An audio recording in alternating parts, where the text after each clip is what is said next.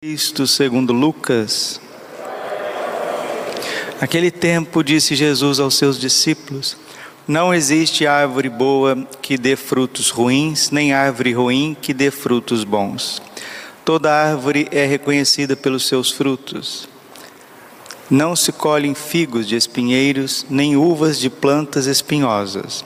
O homem bom tira coisas boas do bom tesouro do seu coração mas o homem mau tira coisas más do seu mau tesouro, pois sua boca fala do que está cheio o coração. Por que me achais?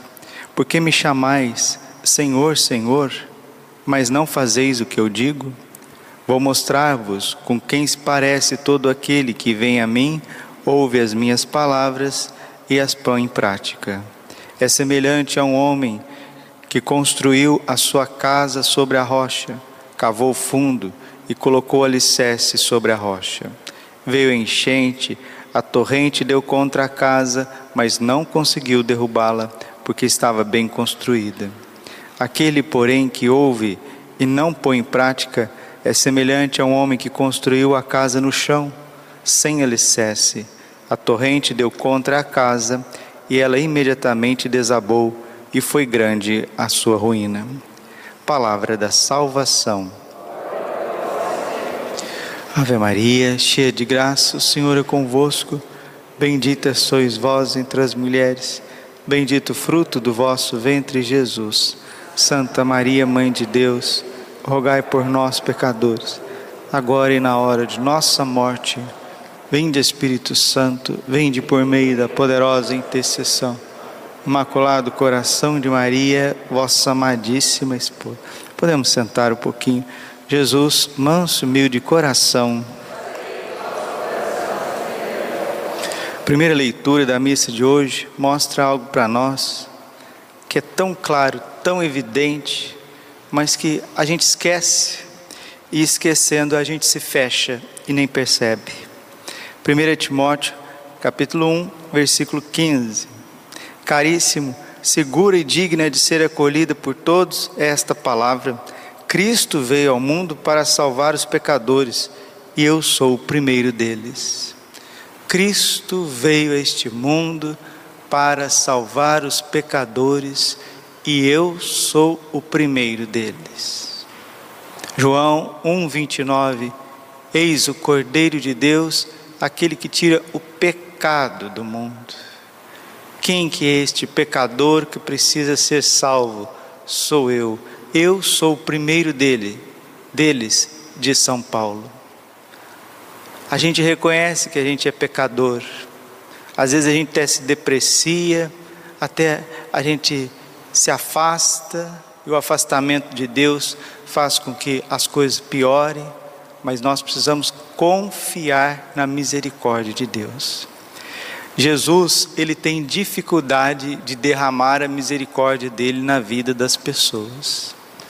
E quanto mais a pessoa avança, quanto mais ela tem uma estrutura de oração, quanto mais ela tem obras sociais, ela ajuda as pessoas, e etc, e etc, e acostuma servir na igreja, e vai até na missa, e às vezes é padre, às vezes é religioso, religiosa consagrado, consagrada, a pessoa sem perceber, na correria da vida, nos trabalhos, nas fadigas, no cansaço, na busca, sem perceber, as pessoas vão se fechando à misericórdia de Deus. E o Evangelho não é outra coisa senão o amor de Deus que está sendo derramado, mas para isso a porta precisa estar aberta. Apocalipse capítulo 3, versículo 20: Eis que estou à porta e bato. Se ouvires a minha voz, entrarei e cearei contigo e tu comigo. E ao vencedor darei a sentar comigo no trono do meu Deus. Diz que o nosso coração, ele tem uma chave, mas essa chave do nosso coração tem uma fechadura que só abre por dentro. E Deus bate por dentro não é do lado de fora, é por dentro, Ele quer abrir por dentro, é no profundo, porque Deus habita em nós, nós somos na habitação da Santíssima Trindade. Deus mora dentro de nós, nós não reconhecemos essa presença suave, esse fogo suave, abrasador, que tem um amor profundo e que quer transformar a nossa vida, não reconhecemos e vamos buscando coisas do lado de fora. Por isso que São João da Cruz, que é místico, os místicos, eles têm uma experiência profunda de Deus no seu interior. São João da Cruz, que também é doutor da igreja, ele diz que aqueles que buscam Deus do lado de fora vão se cansar, porque o amado, ele habita no mais profundo da alma. É lá que nós temos que encontrar Deus. Isso é o mistério do Carmelo encontrar Deus em si. E por que, que eu não tenho essa presença viva de Deus, essa chama viva de amor que arde, que consome tudo que tenho e sou? Por quê? Por que, que isso não acontece na minha vida? Por causa das coisas exteriores. As coisas exteriores, sejam pessoas, sejam coisas, sejam projetos, sejam afazeres, trabalhos, contas. Aqui nós não estamos falando de coisas pecaminosas, mas também coisas pecaminosas. Porque um coração que é inclinado ao pecado, ele vai pecar. São Felipe Neri, todo dia de manhã, ele acordava e dizia: Senhor, Senhor, segura o Felipe, senão ele estraga tudo. São Paulo está se reconhecendo o maior pecador de todos. Cristo veio ao mundo para salvar os pecadores e eu sou o primeiro deles. São Felipe Neri, no seu jeito brincalhão de ser, dizia para Jesus que ele não era de confiança, que Jesus precisava segurar ele naquele dia, senão ele traía Jesus, senão ele vendia Jesus, como fez São Pedro, que, vem, que traiu Jesus. Judas traiu Jesus, vendeu Jesus. São Pedro negou Jesus. E o Senhor, ele não se ele não consegue, o Senhor Jesus, ele não consegue dar vagas à sua ira, à sua justiça. Precisamos, irmãos, e devemos cada vez mais abrir o nosso coração. Ontem, na leitura do ofício, a igreja colocou para nós um texto do livro das Lamentações que eu achei muito providente em relação a tantas coisas que nós estamos vivendo nesses tempos. Lamentações, capítulo 3, versículo 31. Foi a segunda, a primeira leitura de ontem, do ofício das leituras. Está escrito assim, versículo 31, 32 e 33. Porque o Senhor não nos rejeita para sempre. Embora ele nos castigue, se compadecerá de nós com infinitas misericórdias. Porque o Senhor não nos rejeita para sempre, embora ele castigue, se compadecerá de nós com infinitas misericórdias, porque é contra o seu desejo humilhar e castigar o ser humano. Escutou? É contra o seu desejo humilhar e castigar o ser humano. Deus não tem alegria em nos humilhar, em nos castigar, em nos repreender. Ele não tem alegria nisso. Ele quer exercer a misericórdia. E quando o coração misericordioso de Jesus disse a Santa Faustina: no parágrafo 1576 do Diário de Santa Faustina, a respeito da abertura à misericórdia dele, ele diz assim: 1576, 1577, 1578. Deve saber, minha filha, que entre mim e ti existe um abismo insondável que separa o Criador da criatura mas esse abismo será preenchido pela minha misericórdia. Elevo-te até a mim. Por quê? Não porque necessite de ti, mas unicamente por misericórdia. Concedo-te a graça da união. Diz às almas que não impeçam a entrada da minha misericórdia nos seus corações, pois ela deseja tanto agir neles. A minha misericórdia trabalha em todos os corações que lhes abrem a porta.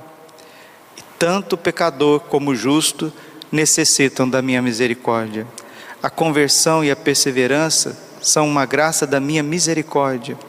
Que as almas que buscam a perfeição glorifiquem de maneira especial a minha misericórdia, porque a liberalidade das graças que lhes concedo decorre da minha misericórdia. Desejo que as almas se distingam por uma ilimitada confiança na minha misericórdia. Eu mesmo me ocupo com a santificação dessas almas que confiam na minha misericórdia. Eu lhes fornecerei tudo o que for necessário para a sua santidade. As graças da minha misericórdia colhem-se com um único vaso que é a confiança. Quanto mais a alma confiar, tanto mais receberá. Grande consolo me dão as almas de ilimitada confiança, porque em almas assim derramo todos os tesouros das minhas graças. Alegro-me por pedirem muito, porque o meu desejo é dar muito, muito mesmo. Fico triste, entretanto, quando as almas pedem pouco, quando elas estreitam seus corações e pedem pouco. O Senhor quer dar muito, o Senhor quer nos fazer santos, o Senhor quer sustentar a tua fragilidade com o seu amor. O Senhor, Ele quer transformar essa desconfiança e essa luta, essa luta para ser melhor com as próprias forças, Ele quer transformar isso com a misericórdia. Só entende esta linguagem quem busca santidade. Quem não busca santidade não sabe o que, que o padre está falando é uma busca para amar a Deus com todo o coração, força, alma e entendimento. E a dor de saber que você não consegue amar a Deus, ela é muito grande. E Jesus está dizendo: permita, permita que eu derrame a misericórdia na tua vida. E ele está falando nesse trecho, nesse trecho do Diário de Santa Faustina, Jesus misericordioso está falando de forma especial para aqueles que buscam a perfeição, aqueles que querem ser todo de Deus, aqueles que já foram tocados, eleitos e chamados para uma obra de amor, para uma obra de misericórdia, para uma doação total de suas vidas, mas deparam todos os dias com as suas misérias. Ontem Jesus falava dos julgamentos, que não é para ficar julgando, porque quem julgar vai ficar no meio do caminho. Hoje Jesus fala da prudência de construir a casa sobre a rocha. Essa rocha é Ele mesmo. Esta casa é tudo que a gente vai fazer na vida. E essa prudência, ela vem por ouvir a palavra do Senhor e colocar em prática. Pois não, Jesus está falando que Ele não quer castigar, que Ele não quer humilhar, que isso é algo alheio ao seu coração. Ele quer exercer a misericórdia. Lucas 19, 10. O Filho do Homem veio para salvar, veio para procurar e salvar aquele que estava perdido. Tanto o pecador mundano, o Senhor quer derramar a misericórdia. Tanto o fiel que está ali na igreja todo dia, que está lá no convento, que está lá no mosteiro, que está no sacerdócio, ele quer derramar a misericórdia, ele quer derramar a misericórdia. Tem gente que baseia o seu segmento a Jesus no seu estado de ânimo. Se a pessoa está bem, ela continua seguindo. Se ela tem um tropeço, uma dificuldade, ela para no caminho. Esses não confiam em Deus e na misericórdia, confiam em si mesmos. Confiam em si mesmos, nas suas forças, nos seus trabalhos, no seu estado de ânimo. São poucas as almas que sabem beber da misericórdia, sabem abrir-se à misericórdia. São poucas as almas, na verdade, no fundo, no fundo, que sabem deixar Deus cuidar dela que sabe deixar Deus amá-la, porque nós queremos assim, né? Nós queremos tomar banho, pôr a melhor roupa, fazer uma confissão geral e chegar depois diante do Santíssimo e falar: Jesus, me ama, olha como é que eu sou bonitinho, ó. eu mereço ser amado, me ama, Jesus, me ama. E às vezes é o contrário, às vezes você vai estar lá numa luta tremenda, às vezes o inimigo, a carne, o mundo vão te pisar, vão te jogar no pecado, vão te jogar na lama. Será que você tem ali, no pecado, na lama, a miséria, como diz São Paulo ali, eu sou o primeiro de todos os pecadores. Será que você se deixa cuidar, transformar ali? Ou só quando está bonitinho, só quando está uma gracinha? Agora o Senhor me ama porque eu sou perfeitinho, eu sou linda, eu sou maravilhosa, eu sou digna do teu amor, sou digno do teu amor. Misericórdia, Senhor.